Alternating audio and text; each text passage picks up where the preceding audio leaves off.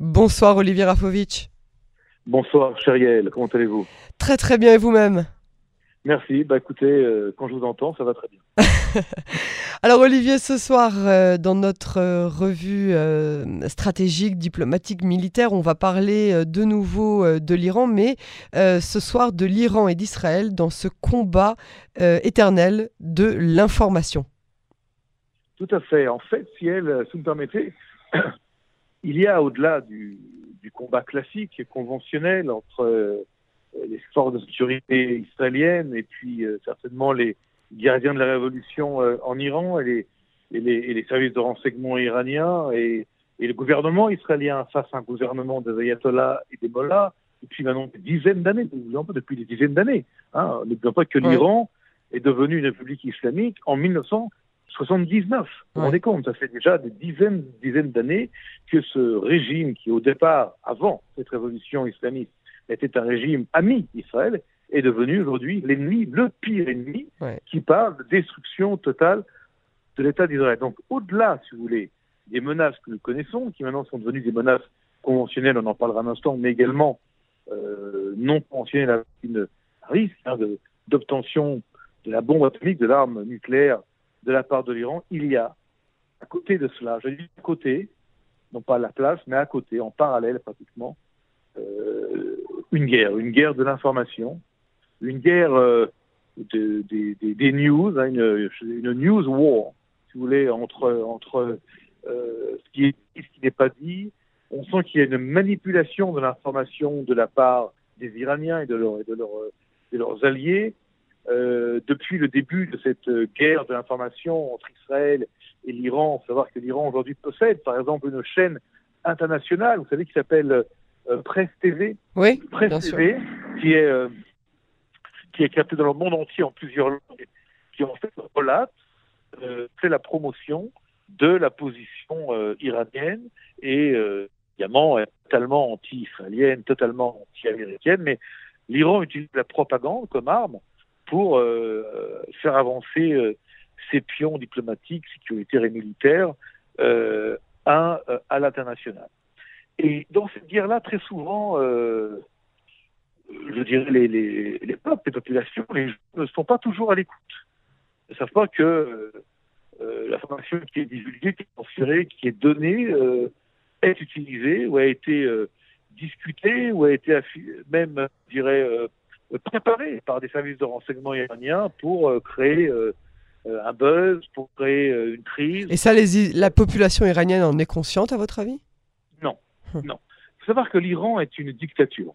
Une dictature euh, extrêmement euh, forte au niveau de la pression de la police euh, secrète iranienne. Hein, en Iran, aujourd'hui, hier, en 2021, lorsqu'on est un opposant, eh bien, on se fait tuer. Il y a eu des exemples, il n'y a pas si longtemps, de sportifs iraniens de premier rang, hein, des, lutteurs, des judokas, des, des, gymnastes, qui ont ici et là parfois euh, exprimer des, des, des, positions euh, pour euh, l'amour entre les peuples, pour faire des compétitions avec guillemets, des ennemis de la révolution iranienne, et puis ils ont été assassinés. Sans compter le, judoka iranien qui a dû fuir vers la, Mongolie pour, pour pouvoir continuer. Fait, ne peut pas revenir à, la maison. Et qui est devenu le meilleur ami d'ailleurs de, de Sagimouki, hein, après qu'il a eu l'interdiction formelle de, de, de, Alors, combattre là, vous avec Là, vous donnez un, un, exemple intéressant. Je vais le classer ou le, ou, le, poser dans ce qu'on appelle le soft power, c'est-à-dire en fait, le, le, en anglais, ça serait le, pouvoir, euh, vous voulez, mais de quoi s'agit-il? En fait, au-delà de l'armée, au-delà des armes, au-delà du terrorisme, au-delà de la puissance que veut obtenir euh, l'Iran, la puissance nucléaire, au-delà des, attaques euh, de navires, etc., etc., il y a une volonté iranienne de promouvoir euh, par, des, canaux différents une autre image. Alors elle utilise la télévision, elle utilise la guerre cybernétique, hein, les, réseaux sociaux. L'Iran est très très impliqué dans la guerre sur les réseaux sociaux pour promouvoir ses, idéaux, promouvoir ses, idées, un peu comme le fait la Corée du Nord, euh, la Chine, la Russie aussi. Et l'Iran aujourd'hui est pratiquement un des cinq pays en peloton de tête dont les attaques cybernétiques comptent des intérêts occidentaux et en particulier des intérêts israéliens. Euh, dans cette guerre de l'information, là c'est la guerre de l'information au niveau technique et technologique. Alors, il y a des, attaques contre des sociétés israéliennes dans le, dans, dans, dans domaine, euh, par exemple, on, a parlé de Shirbit en 2020, oui. une très grosse société, vous vous souvenez D'assurance. Euh, d'assurance où des millions, ou des milliers, des centaines de milliers en tout cas de, de données avaient filtré sous le euh, euh sous l'impact des, des, des, des, non pas, des, des rançonneurs, hein, puisqu'ils ont demandé entre guillemets euh, une rançon pour arrêter leur, leur, leur, leur, opération de contrôle de Shirvit en Bitcoin. Mais en fait, il s'agirait non pas d'une attaque de gens simplement criminels, mais une attaque d'un État avec une force cybernétique euh, agressive, euh, ce qu'on appelle offensive, contre des intérêts israéliens. Ça, c'est un des côtés de la guerre de l'information, si vous voulez, au niveau des données personnelles. Aujourd'hui, il y a, ceux qui vous attaquent, vous devez également vous protéger. Ça coûte beaucoup, beaucoup d'argent, ça demande beaucoup, beaucoup d'efforts. Et dans cette guerre-là de l'information et de, des techniques d'information et de contrôle de l'information dans l'informatique, ce qu'on appelle dans le digital, l'Iran est une puissance une puissance, je dirais, maléfique, hein, une puissance euh, nocive. Et Israël doit évidemment trouver, euh, trouver euh, la mesure et les moyens nécessaires pour, pour y faire face. Ça, c'est un des éléments. Le deuxième élément, je reprends le, le soft power, donc c'est l'information telle qu'elle est. Oui. Là, par exemple, l'Iran dit voilà, nous sommes prêts à revenir. Là, maintenant, il y a quelques, quelques jours, nous sommes prêts à revenir sur la table négociation. Donc, des, des, on l'explique sur la télévision, euh, dans différentes, différentes pardon, interviews de par le monde, mais nous, nous demandons pour euh, revenir aux négociations sur le nucléaire iranien 10 milliards de dollars. Alors, 10 milliards de dollars, c'est beaucoup d'argent évidemment, et euh, c'est la condition actuellement sine qua non des Iraniens au niveau du gouvernement pour venir à des négociations. Maintenant, ils savent qu'ils s'adressent à un gouvernement américain qui aujourd'hui dit qu'il veut d'abord et avant tout promouvoir la diplomatie euh, sur euh, l'action euh, violente, l'action militaire. Donc ils savent à qui ils s'adressent. Donc ils s'adressent à une cible qui pour eux est, on va dire, souple, un petit peu comme ça, plus, plus malléable hein, que l'était le gouvernement de Donald Trump, et leur demande rentre quelque part dans une logique qui peut-être d'ailleurs, peut-être, hein, va être acceptée par les Américains. Peut-être que de 10 milliards, ils passeront à 7 milliards, je ne sais pas. En tout cas, les Iraniens utilisent les, les, les, la manière de s'adresser à, leur, à, leurs ennemis, puisque les Américains sont les ennemis de l'Iran, pour obtenir des, des, avantages. Là, on parle d'avantages importants financiers en espèces. Et puis, il y a le conflit avec Israël. Alors, avec Israël, euh, les, les, Iraniens ont inventé, je crois que je l'ai dit euh, sur les ondes de, de Cannes, ont inventé un jeu qui s'appelle le jeu des échecs. Ce sont les Iraniens, les Perses, l'Empire perse, qui ont inventé, qui ont créé ce jeu, qui est un jeu magnifique, hein, de l'intelligence humaine, de préparer des coups bien à l'avance. Oui. Pas pour faire, euh, faire tomber euh, l'ennemi ou l'adversaire, exactement. Et donc, euh, quand les Iraniens font quelque chose, il faut savoir en fait où ils veulent en venir et quand. Parfois, les, les, les, les moves, hein, les, les, mouvements euh, sont pas toujours immédiats dans, dans, dans, dans, dans les résultats. Alors aujourd'hui, les Iraniens, si vous voulez, ont placé des, des, des puits un peu partout, hein, euh, dans la bande de Gaza avec le Hamas, au nom de la cause palestinienne. Ils ont placé des, pions euh, en Syrie au nom du soutien euh, à un régime alawite qui est très proche de l'idéologie chiite. Ils euh, entretiennent des relations assez cordiales avec euh, euh, les Russes parce qu'ils savent bien que la Russie joue un rôle important dans euh, les pays du, Caucase, n'est-ce pas, Arménie, Azerbaïdjan. Et là, par exemple, aujourd'hui, aujourd'hui, alors nous parlons, ils viennent euh, d'indiquer euh, en Russie, puisque le ministre des Affaires étrangères iranien se trouve en Russie, à Moscou, pour rencontrer euh, son, son, homologue russe.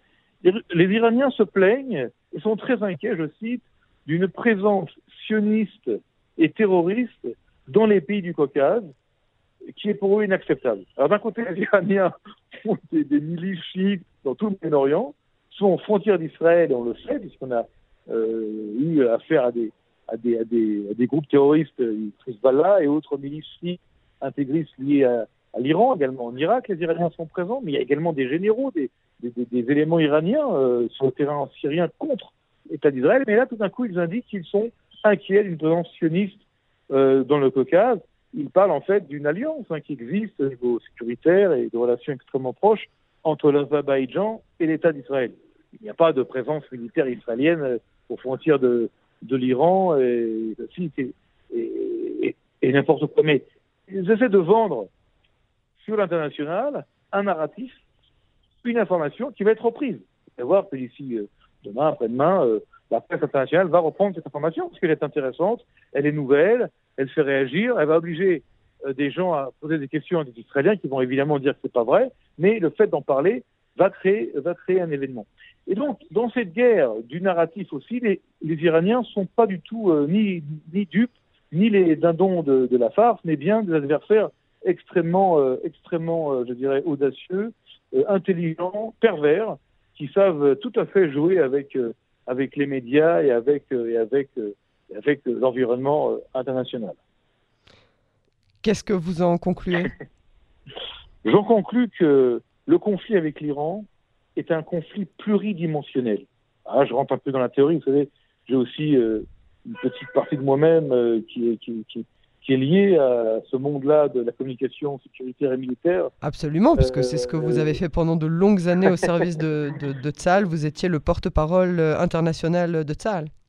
Maintenant, euh, euh, aujourd'hui, euh, du côté israélien et du côté iranien, il y a souvent des bras de fer qui ne sont pas des bras de fer militaires stricto sensu, mais des bras de fer au niveau de la de l'image, du narratif, de la communication. Par exemple, il y a deux trois jours, Naftali Bennett, premier ministre israélien, a sorti une bombe, hein, à la à l'ouverture du Parlement, ça s'appelle pour l'ouverture d'hiver, hein, de la période d'hiver de la, de en disant qu'il euh, y a eu une opération euh, israélienne du Mossad extrêmement audacieuse pour, euh, sur le sujet de Ron Arad. On ne connaît pas les résultats, on ne connaît pas exactement qui qu'il en est. En tout cas, ça fait beaucoup de choses. Ça... Ouais. Et on a également parlé des rumeurs sont, sont, sont parties, on ne sait pas d'où d'ailleurs, comme quoi un général iranien aurait été, j'ai bien aurait été, kidnappé par, par Israël. Encore une fois, tout cela serait peut-être relié, peut-être, je dis bien, un grand, un P hein, et beaucoup, beaucoup de guillemets euh, au dossier euh, de Ron Arad. Donc je vois c'est que les Israéliens aujourd'hui, eux aussi, euh, utilisent euh, la, médiatique, euh, les messages, parfois des messages ambigus, euh, pour produire quelque chose qui peut déranger l'ennemi, l'ennemi iranien, qui doit s'expliquer, se défendre et trouver des parades. Et parfois, si vous voulez, c'est également pour pour, dégager, pour, révéler des, réactions, des orientations qui n'auraient pas euh, été s'il n'y avait pas eu, entre guillemets, une offensive média ou une offensive d'information. Je vous donne cet exemple-là parce qu'il est tout à fait nous, dans les derniers jours, il n'y a pas encore clairement de, confirmation, ni, de clarté nouvelle, ni de, de nouvelles infos, mais vous voyez, c'est pas arrivé par hasard hier. C'est pas arrivé par hasard dans un contexte où le même jour, le général Aviv Kochavi déclare, lui aussi déclare, lors d'une série, d'une, lors d'une cérémonie de, de, de, changement de chef de, du renseignement euh, israélien militaire, Amman, euh, le général Khalifa remplace le général euh, Amman, euh, euh, il nous dit que euh, Israël n'a jamais été aussi préparé et, et a amélioré ses, ses, ses, ses, approches, je ne donne pas trop de détails, pour faire face à la fois aux menaces conventionnelle, mais également non conventionnelle de l'Iran. Et le, le lendemain, l'Iran accuse Israël d'être impliqué, en le nommant euh, sioniste, hein, sans dire le mot Israël, ils ont du mal à dire le mot Israël, en disant qu'il y a une présence sioniste et terroriste dans les pays du Caucase, et ça c'est dit à Moscou. Vous voyez qu'on est dans un espèce de, d'énormes, d'énormes euh, terrains de jeu où euh, les news, les fake news, l'information euh, arrive, euh, on ne sait pas d'où, on ne sait pas comment, on ne sait pas pourquoi, mais euh, euh, conserve, voilà, conserve une tension qui aujourd'hui euh, est beaucoup plus importante qu'elle ne l'était il y a il y a quelques mois entre l'Iran et Israël. Très bien, alors euh, ça c'était euh, la, partie de notre euh, entretien au sujet de, de l'Iran et de cette politique de désinformation, d'information, ce combat qui se passe derrière le combat conventionnel. Aujourd'hui nous sommes le 6 octobre, c'est une date très difficile à oublier pour pour tout le monde et, a fortiori pour les Israéliens et pour les Égyptiens, c'est l'anniversaire du calendrier géorgien, de, grégorien pardon, de la, guerre de Kippour. Guerre de Kippour 73 qui effectivement débuté un 6 octobre. Hein, d'ailleurs, on l'appelle souvent la guerre de, la guerre de Kippour, la guerre du 6 octobre. Euh, une date euh, mémorable euh, tristement, hein, une guerre gagnée par Israël, mais avec près de 3000 morts et, et dizaines de milliers de, blessés et de, traumatisés du côté, israélien. Mais on en parlait, vous et moi, il y a quelque temps. 73, c'est loin. Mais depuis 73, évidemment, l'Égypte, qui est à l'époque euh, en guerre avec Israël, a signé la paix avec Israël. Euh, la Syrie est totalement, pratiquement, euh, je dirais, disloquée en, tant, en tant que nation. Israël s'est renforcé énormément. On n'est plus tout seul face au monde. Mais nous restons, et là nous reprenons encore une fois l'idée euh, euh première de cette interview par rapport à l'Iran, nous sommes toujours, État d'Israël, face à une menace existentielle, qui est qu'un très grand pays, hein, l'Iran, près de 85 millions d'habitants, avec un régime islamo-fascistes, hein, euh, n'ayant pas peur des mots, euh, continuent à menacer euh, Israël. De, leur terme en anglais, c'est wipe out, hein, de, de, de, destruction, d'éradication de, de, la planète. Hein, c'est leur rêve, le, le, enfin en tout cas, c'est le rêve le plus cher à ces ayatollahs et, et Ibrahim Raisi, euh, qui aujourd'hui est le président élu, même s'il a été élu par une minorité, il est le plus radicaux euh, de tous les présidents qui, ont, qui sont arrivés au pouvoir il y a depuis 20 ans. Hein, même Ahmadinejad à côté de lui. Euh, est un enfant de cœur, oui. Ah oui, euh, Raisi euh, est un tueur. Il a lui-même tué des milliers et des milliers d'Iraniens. Hein, c'est pas pour ça qu'on l'appelle le boucher. Quoi. Et, des, et, des, mineurs, des mineurs, des gens, des, des, des femmes enceintes. Ah, horrible, horrible, horrible. Et euh, avec son turban noir, d'ailleurs, il se prend, il pense qu'il est, euh, il est, il est, perçu comme étant un, euh, un descendant direct du prophète Mohammed, donc il a encore beaucoup plus d'influence de, et de force au sein de, des chiites et au sein de, du, monde, du monde iranien. Enfin, au-delà de tout ça, donc, pour vous dire quoi Pour vous dire que la date commémorative du 6 octobre euh, ne marque pas euh, quelque chose de lointain et de passé en tant que tel, mais marque le fait qu'Israël ne peut pas se permettre, et c'est là je, je vais en venir peut-être pour conclure, ne pas se permettre d'être menacé et d'être menacé euh, face à des attaques surprises, par exemple. Donc, c'est-à-dire que qui était à l'époque la surprise terrible de 73, hein, quand les attaques coordonnées conjointes égypto-syriennes ont eu lieu, ceci ne, peut plus se faire. Nous sommes sur un, état euh, permanent avec un service de renseignement parmi les meilleurs du monde, justement pour éviter qu'un pays comme l'Iran euh, puisse passer à l'action. Et dans cette euh, euh, possibilité hein, de guerre surprise, qui était le cas en 73, la guerre médiatique, la guerre des, des, de l'information et, et, et la contrecarré joue un rôle, elle, essentiel, je dis bien essentiel, dans la protection et la défense de l'État d'Israël. Et euh, même si parfois ça paraît quelque chose qui est euh, euh, non, non, existant ou non per percible hein, euh, à percevoir ou euh, difficile à, à, je dirais, à identifier, la guerre des médias, la guerre de l'information doit être gérée et, et, est gagnée par Israël parce qu'elle peut aussi avoir un impact, une influence très très très importante sur le sur le, champ de bataille et sur le je dirais sur le comment dire le, la direction que prennent que pourraient prendre que pourraient prendre ou peuvent prendre euh, les combats ou les luttes même futures donc passé présent et futur sont toujours reliés aujourd'hui par euh, une gestion euh, du renseignement de l'information et de la guerre de l'information, Israël reste aujourd'hui une puissance mondiale dans ce secteur-là. Et je dis heureusement pour nous en Israël. Bah oui, bien sûr. Olivier Rafovitch, merci beaucoup pour euh, cette analyse euh, et euh, à très bientôt sur Canon Français. Merci beaucoup, Yael, à très bientôt.